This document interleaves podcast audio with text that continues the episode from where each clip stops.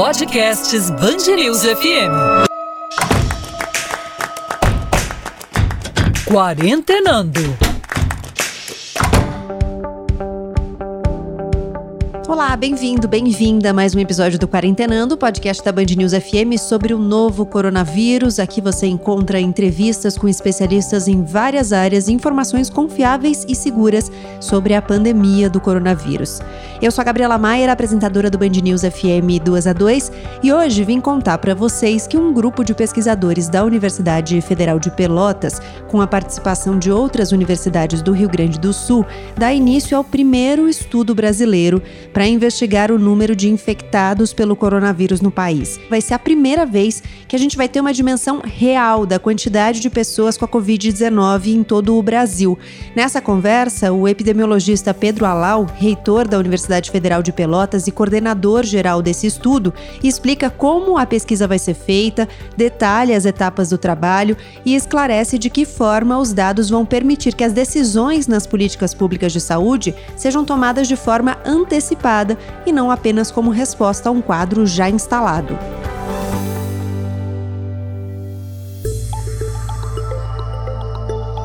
A gente vai conversar agora com Pedro Alau, reitor da Universidade Federal de Pelotas, epidemiologista e coordenador geral de um estudo que vai ser o primeiro estudo brasileiro a investigar o número de infectados pelo novo coronavírus. Agradeço a presença do senhor. Muito obrigada. Eu que agradeço, Gabriela. Bom, para a gente entender um pouquinho, antes de entender o estudo, a gente sabe que a gente tem uma falta de testes, né? Com a situação que a gente tem nesse momento, a gente não sabe qual é o número real de infectados.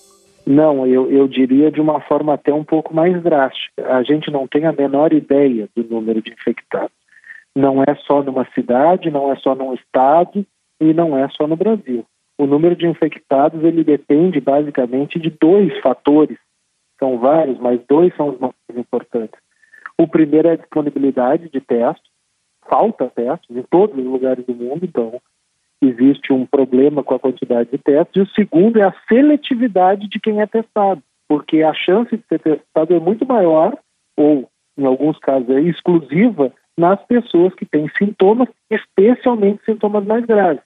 Então, quando a gente diz o número de casos que tem confirmados, que é na verdade o número de testes positivos, a gente está fazendo uma subestimativa grosseira da quantidade de casos.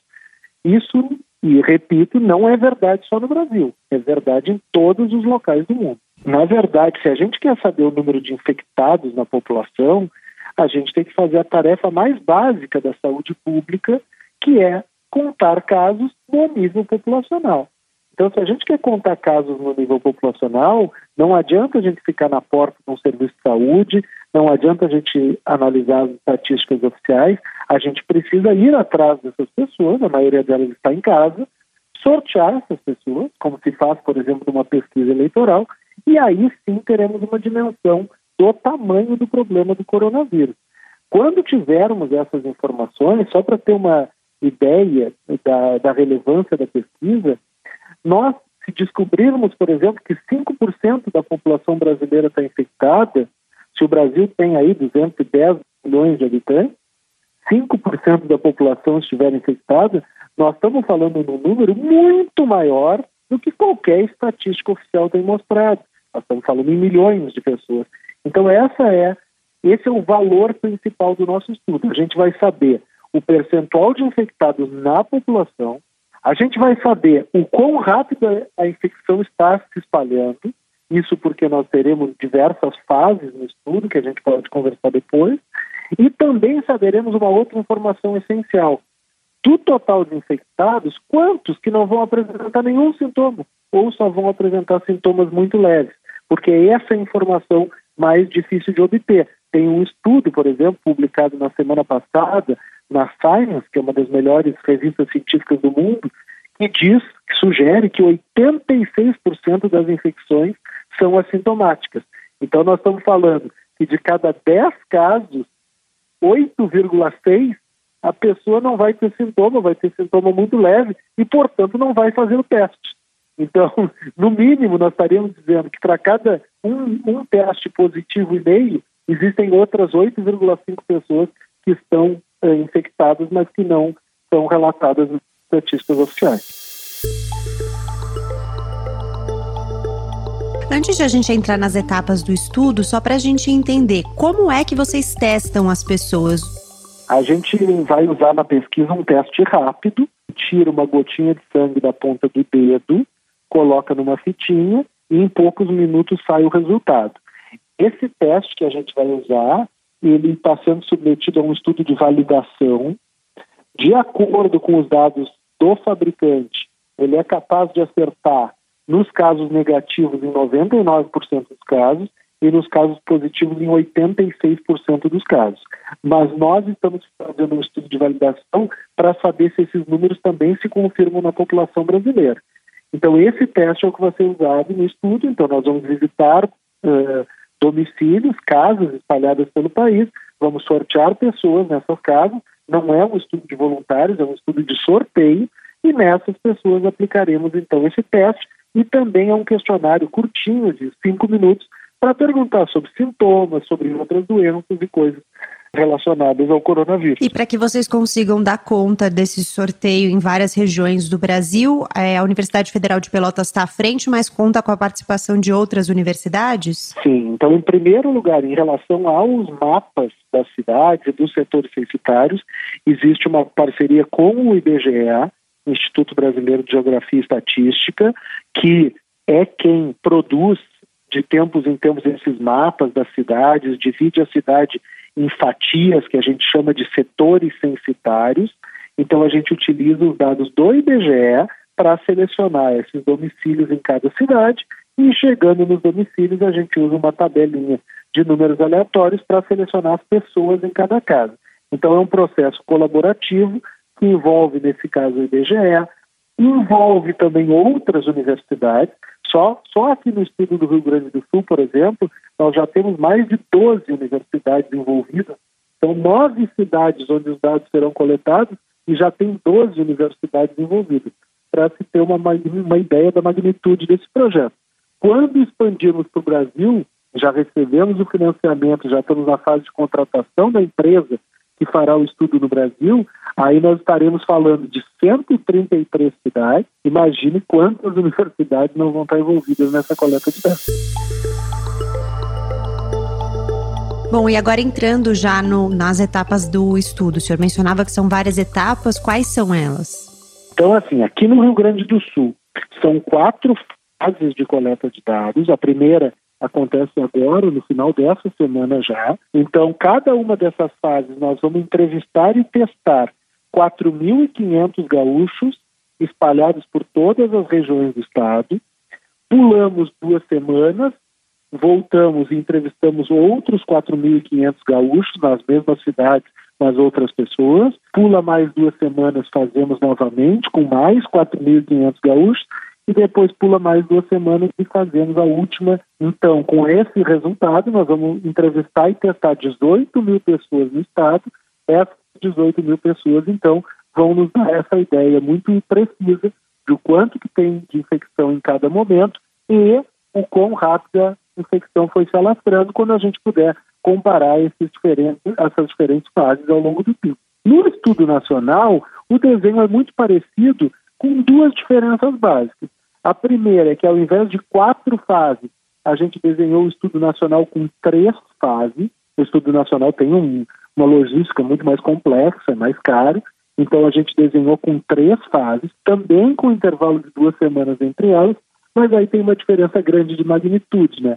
No estudo brasileiro, serão entrevistados e testados 33.250 indivíduos em cada uma das fases, totalizando 99.750 pessoas entrevistadas e testadas ao final das três fases.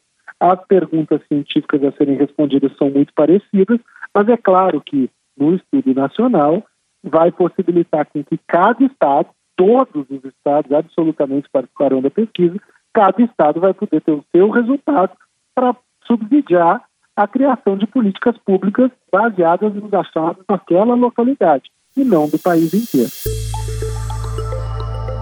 É, essa era justamente minha última pergunta. Como é que dados concretos podem nos ajudar a formular políticas públicas relevantes daqui para frente? Essa é a melhor pergunta, ela é a mais importante de todas. Vamos nos colocar na situação de hoje de qualquer secretário de saúde, qualquer pessoa que está nos ouvindo, seja da sua cidade, seja do seu estado, ou seja até do Ministério da Saúde. Existem decisões que estão sendo tomadas. A gente tem que tomar decisão se nós vamos ampliar o número de leitos de enfermaria de baixa complexidade, por exemplo, fazendo hospitais de campanha. Nós temos que decidir se nós vamos investir em mais respiradores para fazer mais leitos de UTI mas quantos leitos de TI precisa. Nós temos que decidir se já é momento de comprar mais testes para que a gente comece a testar a população inteira e identificar os já imunizados para devolver gradativamente para o mercado de trabalho, e aí já entra em toda essa discussão do distanciamento social.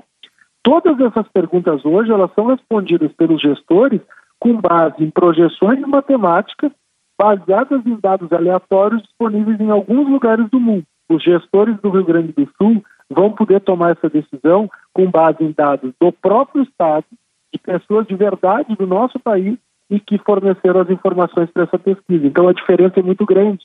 O secretário de Saúde de Porto Alegre ele vai ter uma ideia melhor se é hora dele ampliar o UTI, se é hora dele ampliar a enfermaria, ou se o sistema de saúde dele já está num ponto de que não tem mais tanta gente para chegar então, a prioridade seria, por exemplo, investir em mais testes.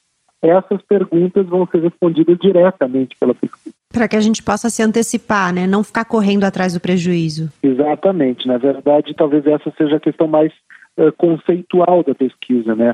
Os estudos da, da nossa área, da epidemiologia, da saúde pública, o nosso laboratório é a rua.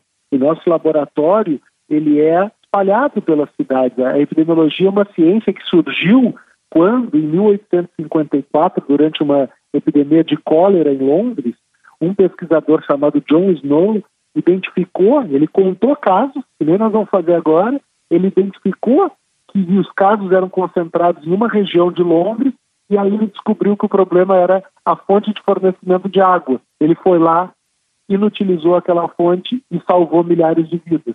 Então essa é a epidemiologia. A epidemiologia é a ciência que não fica no laboratório, ela vai a campo e ela tenta resolver problemas concretos que a população está enfrentando. Queria agradecer muito a participação do reitor da Universidade Federal de Pelotas, Pedro Alau, epidemiologista e coordenador geral do estudo sobre o qual conversamos. Muito obrigada, doutor Pedro, mais uma vez. Eu que agradeço, estou sempre à disposição.